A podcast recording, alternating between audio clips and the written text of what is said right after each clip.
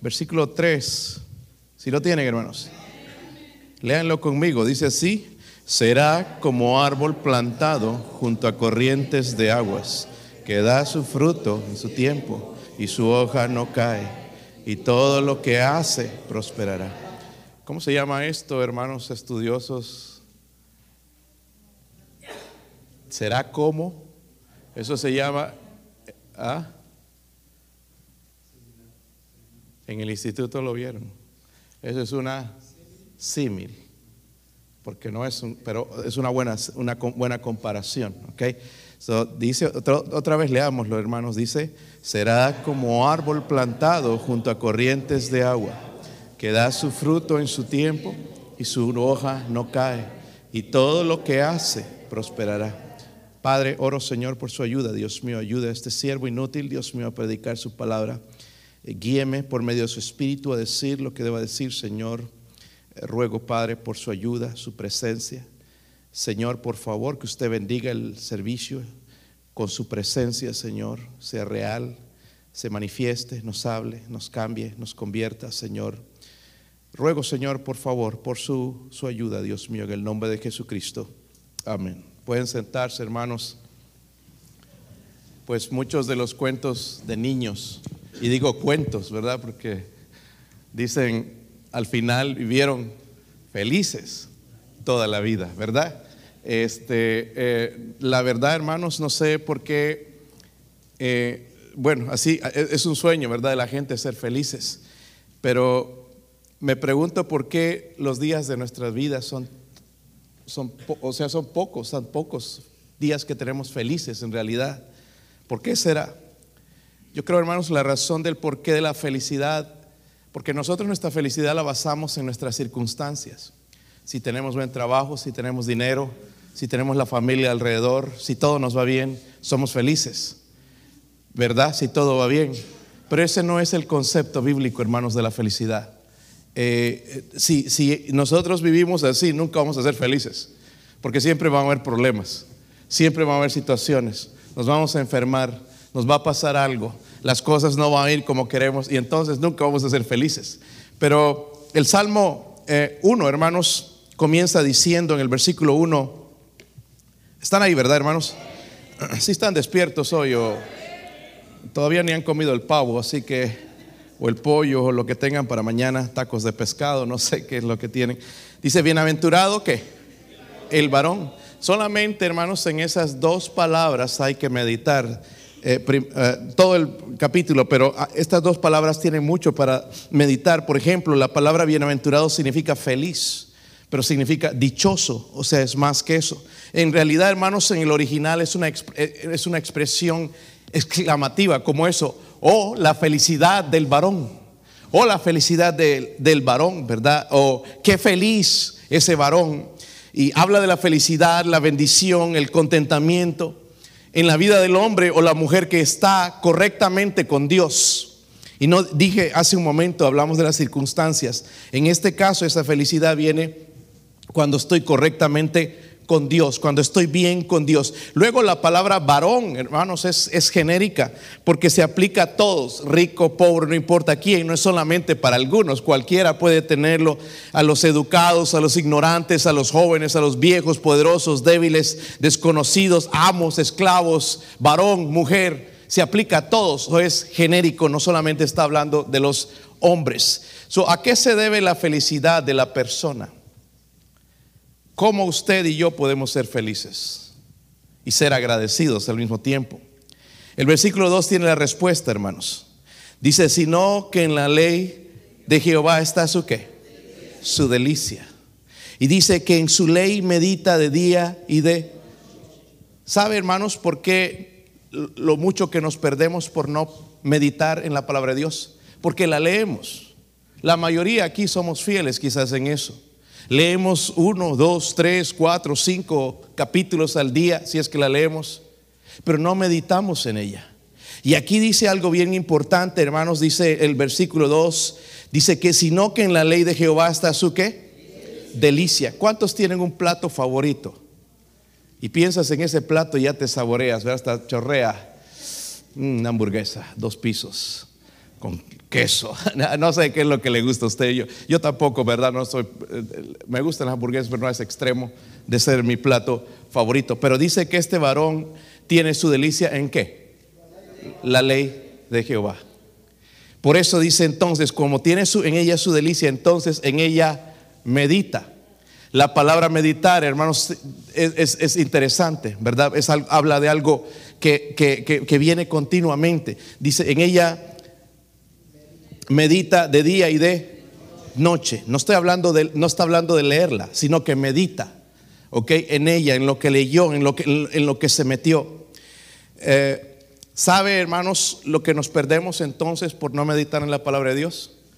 El ser bienaventurados buscamos en las circunstancias, en las cosas, y no viene esa felicidad y estamos ahí tristes y qué estoy haciendo mal. El problema, hermanos, es que no meditamos en la palabra de Dios. Porque este hombre parece que dice que en la ley de Jehová está su, solo que pase alrededor quizás no importa mucho. Dice que en ella medita de día y de noche. ¿Saben, hermanos, que Satanás también ofrece felicidad? Pero su felicidad, hermanos, es falsa. Es una felicidad falsa. Incluso él tentó al Señor Allá en Mateo 4, 9, recuerdan cuando le dijo, todo esto te daré si postrado me adorares. Todo esto te daré. Y nosotros hubiéramos dicho, sí, yo quiero eso porque es lo que el mundo busca. Quizás eso pienso que me va a hacer feliz. Pero no es así, el Señor sabía que hay algo más que eso, ¿verdad? Su, su oferta, hermanos, no es permanente. ¿Por qué? Porque no se adapta a la palabra de Dios. Es una oferta falsa, tiene un final, hermanos, se va a acabar iba a terminar en tristeza, lastimosamente, porque este mundo tarde o temprano se va a acabar. ¿Sabe por qué nuestro cristianismo, hermanos, no es lo que debería ser? Porque poco conocimiento o meditación, otra vez repito, la palabra meditación en la palabra de Dios. Hermanos, si necesitamos enfocarnos y meternos en la, en la, en la, en la palabra de Dios. ¿Sabe que el Señor Jesús le dijo a sus discípulos en Juan 15, versículo 3, ya vosotros estáis limpios por la palabra de Dios.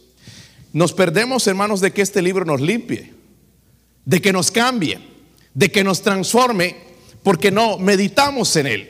Cuando leemos pensamos quizás para alguien más, pero ¿por qué no preguntarnos qué traerá ese versículo para mí? ¿Qué me tratará de decir Dios a mí personalmente? ¿Dónde querrá Dios el cambio en mi vida?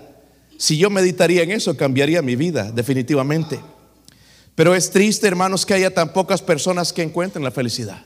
Y nosotros, hermanos, deberíamos ser el ejemplo de encontrar esa felicidad. Me gusta lo que dice el versículo 2, dice, sino que en la ley de Jehová está su qué.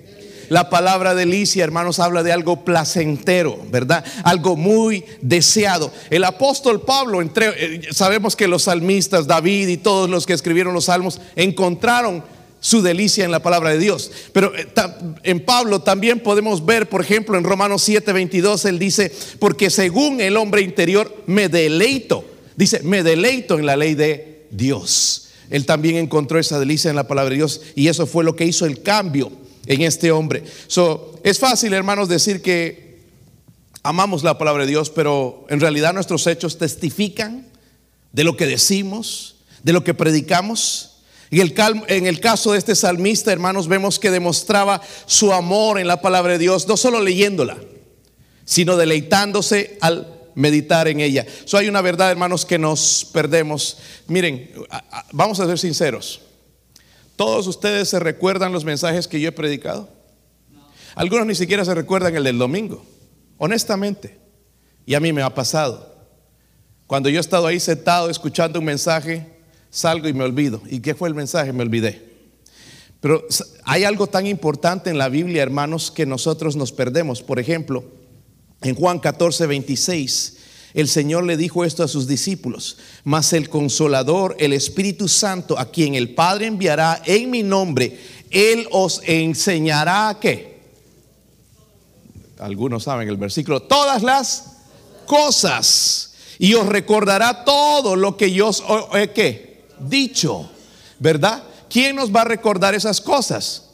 El Espíritu Santo, pero ¿sabe cómo nos los va a recordar? A través de la meditación en la palabra de Dios. Y si no meditamos, hermanos, entonces salimos de aquí como entramos Y vivimos y no hay ningún cambio porque en casa sí la vamos a leer, pero no vamos a meditar. Entonces no va a haber un mensaje nuevo para nosotros.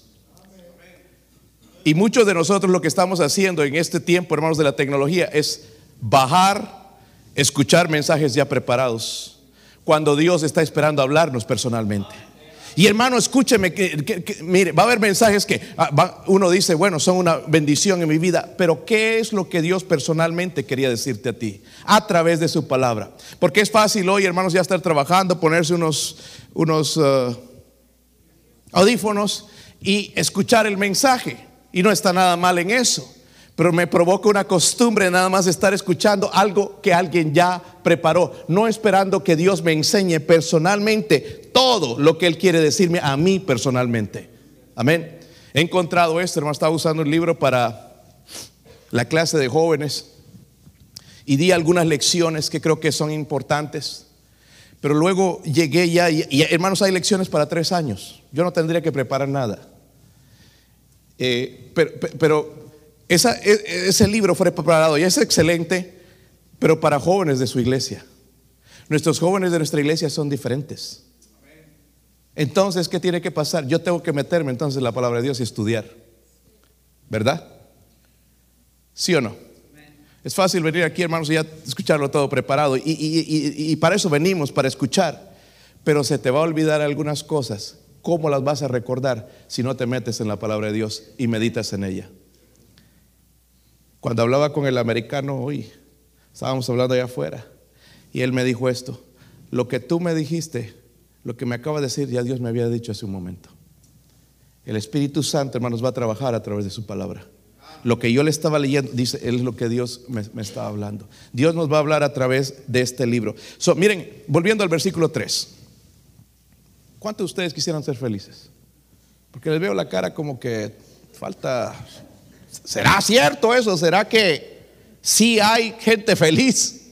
¿O solamente es en las novelas, películas, Hollywood? Y esa es la gente más infeliz en realidad. Sí se puede. Versículo 3, hermanos, es el producto. Es el producto, es el resultado de una persona que encuentra su delicia en la ley de Dios, que medita en ella. Será, dice la Biblia, que será bienaventurado. Va a ser feliz. Cuatro características que va a formar mi hábito de meditar en la palabra de Dios. ¿Quieres saberlos? Me da ganas de bajarme, hermanos, y no decirles nada. Si quieres saberlo, cuatro características que va a formar en ti la meditación de la palabra de Dios. Que, mire, que creo que las necesitamos todos. No solamente yo, las necesitamos todos. Son cuatro características. Miren el versículo 3, la primera parte. Dice la Biblia, será como árbol que plantado junto a corrientes de agua. Lo primero, hermanos, que va a producir que yo medite en la palabra de Dios, que me meta en ella, es esto. Firmeza. Dice, cuando habla, dice que es un árbol plantado junto a corrientes de agua. Eso piensa en eso, la palabra dice árbol, ¿verdad? No una planta. Una planta es diferente, pero es un árbol. Pensamos en algo grande. Y dice que está plantado junto a corrientes de agua. Cuando hablamos de un árbol, es más sólido que una planta, ¿sí o no? Si viene un viento, hermano, se lo lleva fácil, pero un árbol es difícil, se mantiene firme aún en las tormentas, ¿verdad? Habla de firmeza, habla de estabilidad en la vida de aquel que medita en la palabra de Dios, firmeza. ¿Por qué será, hermanos, que somos tan inestables? Ahora, hay algo más acerca de esto, porque dice que el árbol está plantado. Amén. El árbol está plantado, es decir, no es un árbol silvestre. Está plantado, no está creciendo por casualidad, está plantado. Alguien lo puso ahí. En este caso, hermanos, ese árbol plantado somos nosotros. Donde Dios va a hacer la obra en nosotros, ¿verdad? Dios es el labrador, Dios es el que está trabajando en, esa vida, lo está cultivando, pero lo está cultivando con un propósito para que dé fruto. Déjeme preguntarle, dice que este árbol está plantado junto a corrientes de agua, ¿verdad? Juan 7:37 Dice el Señor, en el último gran día de la fiesta Jesús se puso en, pie y alzó la voz diciendo, si alguno tiene sed, tome qué? Agua. ¿Qué me dijiste que representa el agua en la mano el otro día? Da vida. ¿Puedes vivir sin comer? No, no puedo. Sí puedes por unos días, pero no puedes vivir sin agua es vital. So, cuando él escuchó esa palabra agua, significa ¿qué? Vida.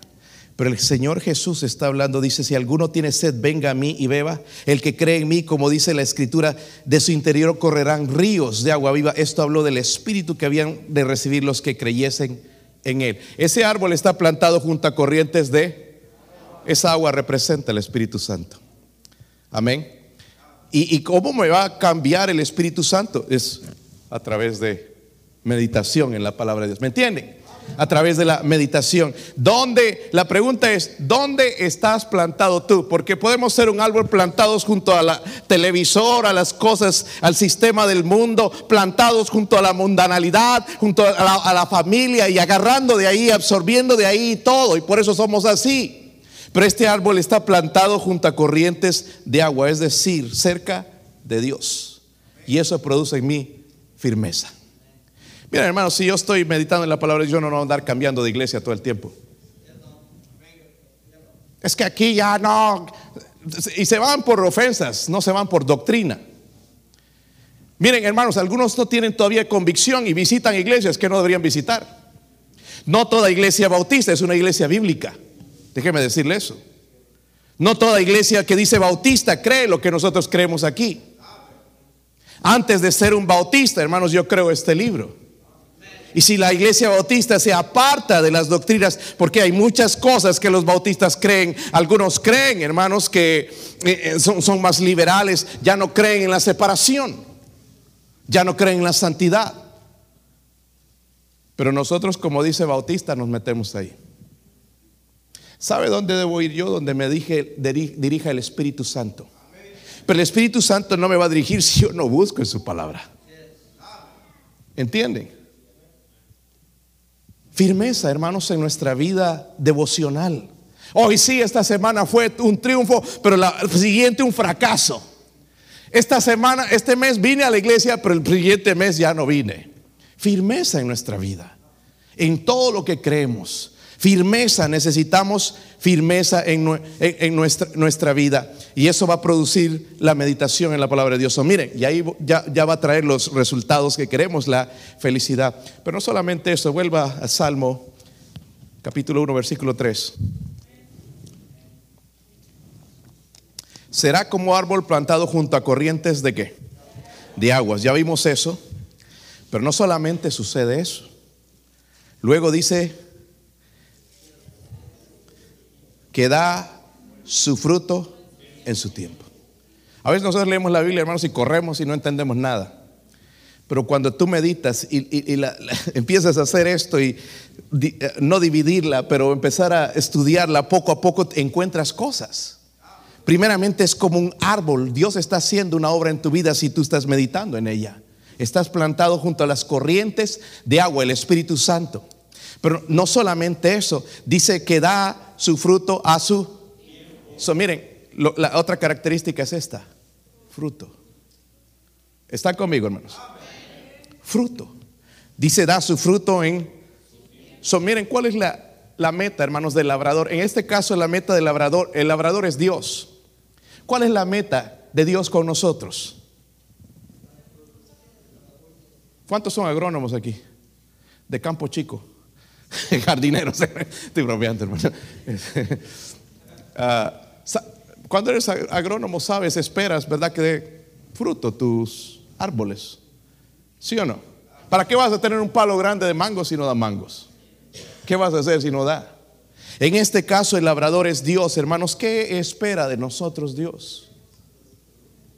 O que nos quedemos brazos cruzados. Espera fruto. No solo habla de fruto, pero dice también en su tiempo. ¿Qué quiere decir eso? Cuando estamos gozosos, bajo aflicción, bajo pruebas, tentados. Porque algunos solo dan frutos cuando las cosas están bien. Cuando estoy contento en la casa, cuando estoy contento con los hermanos, doy fruto. Pero ¿qué cuando hay problemas, hermanos? Da su fruto en su tiempo, en todo tiempo. la pregunta es, estás produciendo fruto. Miren, las bendiciones entonces de meditar, de que la ley de Dios sea tu delicia, de meditar en ella. Dice, será como árbol plantado junto a corrientes de agua. Me habla de, ¿de qué? Firmeza. Firmeza. Segundo dice, fruto, que da su fruto en su tiempo. Eso habla de fruto. Qué sencillo, ¿verdad? Pero sí, dice algo más ahí. Y su hoja no cae. Dice su hoja no cae. Yo lo puse, es que traté de encontrar todo con la misma letra, frescura. Oh, se desmaya la otra persona. Frescura en otro sentido, ¿verdad? Ahorita le voy a explicar. Dice su hoja no cae. Realmente, hermanos, la palabra cae ahí significa marchitar. ¿Se han, han dado cuenta a veces nosotros como que nos marchitamos? Estamos ahí como que achicopalados, ¿verdad? Y nos, nos marchitamos espiritualmente, nos sentimos como que la oración no tiene poder, que no llega a ningún lado, no tengo ganas de servir a Dios, no tengo ganas de hacer esto ni el otro. Dice, su hoja no se marchita, ¿ok? Cuando se marchita una hoja, ¿cómo se pone? Cambia de color. Se seca, se cae, muere, ¿verdad? En la sequedad. So, el justo, hermanos, medita, no tiene esos signos de muerte, de sequedad. Sus hojas son verdes y son vivas siempre. Siempre, hermanos, voy a tener una respuesta a algo en mi vida. Porque cuando estamos secos, yo no tengo respuestas para el mundo. Y vivimos en un mundo, hermanos, que necesita ayuda. Y si estamos secos y marchitados, y ¿cómo podemos ayudar a los que están necesitados, hermanos, en este, en este tiempo? Dios nos llamó a nosotros para hacer luz, para hacer la sal. Pero si nos marchitamos no podemos hacer cosas así. O sea, para simplificar esto, hermanos, el creyente mientras vive de acuerdo a la palabra de Dios mantiene su frescura. ¿De qué más estoy hablando? Estoy hablando de su testimonio, de amar a Cristo, de andar en fuego, de vivir para Dios, de que no se ha apartado, en sigue fiel, sigue firme, sigue haciendo la obra de Dios, a pesar de todo lo que ha pasado, sigue dando testimonio de que sí ama a Dios. Pero si hermanos, si dijo, dejo de vivir de acuerdo a la palabra de Dios, entonces nos marchitamos y vamos decayendo. Y este versículo es tan poderoso, hermanos, que no solamente dice eso, dice, y todo lo que hace, y ahí está nuestro problema, no nada de lo que hacemos prospera porque no hay las otras cosas. So, le llamé a la última entonces florecimiento, que significa prosperidad. So, la última parte, hermanos, nos muestra otra característica del varón que medita en la palabra de Dios y es justamente eso, dice, todo lo que hace prosperará. La obediencia a la palabra de Dios, hermanos, permite entonces que viva bajo bendición. Dice, por lo que todo lo que hace prosperará. ¿Será que ir a robar el banco también me va a prosperar el Señor? todo lo que hace, porque está guiado por Dios, está guiado por su palabra. No va a ser una cosa así. Va a hacer las cosas correctamente porque está guiado, siendo guiado por Dios, por su obediencia. En la vida del justo, hermanos, Dios saca algo bueno, maravilloso, incluso cuando las circunstancias son difíciles. Produce algo que va a prosperar. ¿Saben Romanos 8:28 lo que dice? Sabemos que los que aman a Dios, todas las cosas les ayudan a bien. Yo creo, hermanos, que es tiempo de que nosotros empecemos a meditar en la palabra de Dios. Ayer me encontré otra vez con este señor que es el abuelo de unas de las muchachas allá en la iglesia de Mount Pesga. Y al principio, hermanos, como que yo que no quería porque iba a, la escuela a ver un partido y ahí venía él y me hablaba todo el partido, yo no escuchaba, no veía nada. Pero ahora sí, estoy esperando hablar con él. Porque He visto en este hombre, yo lo conozco hace años, ya desde que llegamos a, la iglesia de Mount Pesga, son 16, 17 años, no me recuerdo cuánto, pero he visto el cambio en ese hombre, de lo que era, no, no era una mala persona, pero a lo que está llegando a ser. Y cada vez, hermanos, que veo su rostro, veo otra persona más cerca a Dios. Y cada vez trae algo, alimento, y me saca el teléfono, saca la Biblia y me muestra, mira, esto estuve estudiando, estuve meditando este día. Y lo estudié con mi esposa. Y me dijo justamente eso que les dije ahorita. Todos los días estudio la palabra de Dios, a veces varias veces, medito en ella, porque sabes que a veces, y quizás no te pasa a ti porque eres un predicador, pero yo soy un laico que me siento ahí y salgo del servicio y me olvido el mensaje que el pastor predicó. Pero voy a casa, abro la Biblia y Dios ya tiene algo para mí. Y eso es lo que nos transforma. Necesitamos meditar en la palabra de Dios. Ayer fuimos a un juego de mis hijos y jugaron los tres grupos, los pequeños, las muchachas y, los varones más grandes. Y los varones hermanos jugaron como nunca. Y, eh, rompieron récords de setenta y tantos que nunca habían llegado a eso. Eh, y le dieron duro al otro equipo. Y después que veníamos en el camino, veníamos hablando de eso y mi hijo mayor nos, nos dice, antes del partido decidimos hacer esto los, los jugadores. Agarramos la Biblia y alguien dio un devocional y empezamos a orar. Y esto no era idea del, del entrenador ni nada, era idea de nosotros. Y yo le dije, yo eso se notaba. Miren, Dios no está para hacer que grandes a los equipos, pero sí para que le glorifiquen.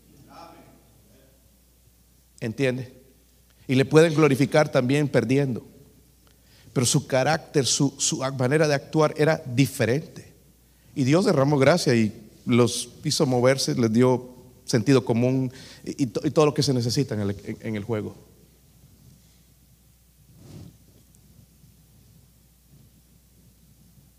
Dios siempre va a honrar su palabra. Nosotros prometemos cosas, hermanos, y no las cumplimos, pero Dios honra su palabra. Y yo estoy orando que en ese grupito de estos varones hay un avivamiento. Que cada uno, porque ya, ya, se, ya se ofreció el próximo para el próximo devocional. Y qué bendición que quieran meterse en este libro, hermanos, cuando lo hacemos siempre nosotros a a un, lado. Oh, la felicidad del varón, que en la ley de Jehová está su delicia y en su ley dice medita de día y de noche. Será como árbol plantado junto a corrientes de agua que da su fruto en su tiempo y su hoja no cae y todo lo que hace prosperará. Esta es la única manera que yo conozco de que usted y yo seamos felices. Todos queremos ser felices. Pero por lo que veo, hermanos, esta es la única manera en que podemos ser felices. Meditar, meternos en la palabra de Dios que ella se vuelva nuestra delicia. Porque sabe que, porque en este libro sabían que tiene consejo Dios para todo. Matrimonios, el mal humor, para, la ira, para el enojo, cómo controlar. Habla de todo, cómo llevar un alma a los pies de Cristo. Este libro tiene consejo para todo.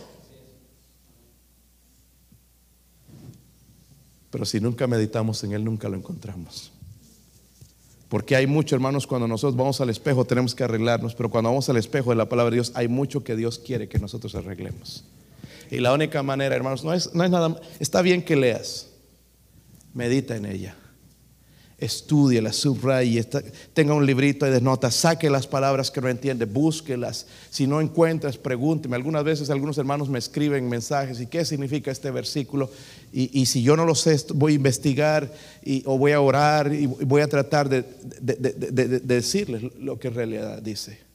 Pero ¿por qué no hacemos eso? Nosotros hoy. El vers, todo el, el, el principio dice, bienaventurado el varón que no anduvo en consejo de malos y yo no mencioné esto, hermanos, pero hay una diferencia entre el justo y el injusto. El varón que, no anduvo en consejo de malos, ni estuvo en camino de pecadores, ni en silla de escarnecedores se ha sentado, sino que en la ley de Jehová está su delicia y en ella medita de día y de noche. Será como árbol plantado junto a corrientes de agua que da su fruto a su tiempo y su hoja no cae y todo lo que hace prosperará. Mire el contraste.